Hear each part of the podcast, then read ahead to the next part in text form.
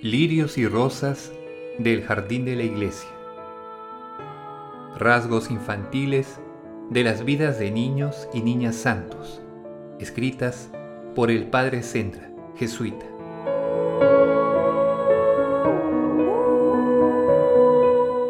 Son lirios y rosas del jardín de la iglesia terreno siempre fecundo en flores de virtud y frutos de santidad. Son azucenas de pureza y rosas de caridad, violetas de modestia y siempre vivas de amor de Dios. Son sazonados frutos de arrepentimiento de los pecados y paciencia en los trabajos, de gloriosas victorias del respeto humano y heroicos triunfos del martirio.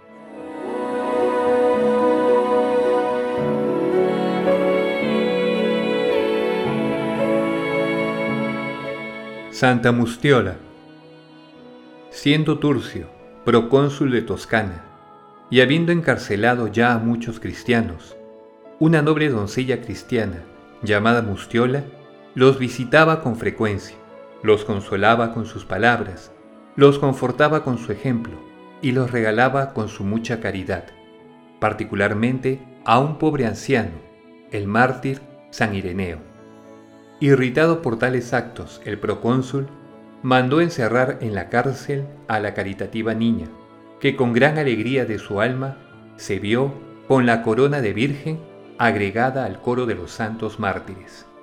Mas ordenó Turcio que para amedrentar a la valerosa doncella fuesen degollados en su presencia todos los jóvenes cristianos de ambos sexos que se hallaban en la cárcel, menos el anciano Ireneo y como viese que con las luchas del martirio se acrecentaba el valor de aquella santa niña en confesar a Cristo, mandó que mientras estirado en el potro se descoyuntasen los huesos y miembros del santo anciano, fuese ella cruelmente azotada con nervios de buey hasta expirar.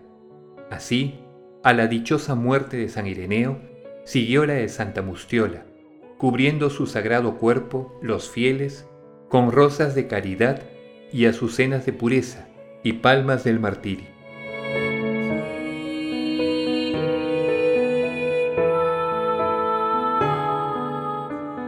Máxima. Amaos los unos a los otros, porque la caridad es la reina de todas las virtudes.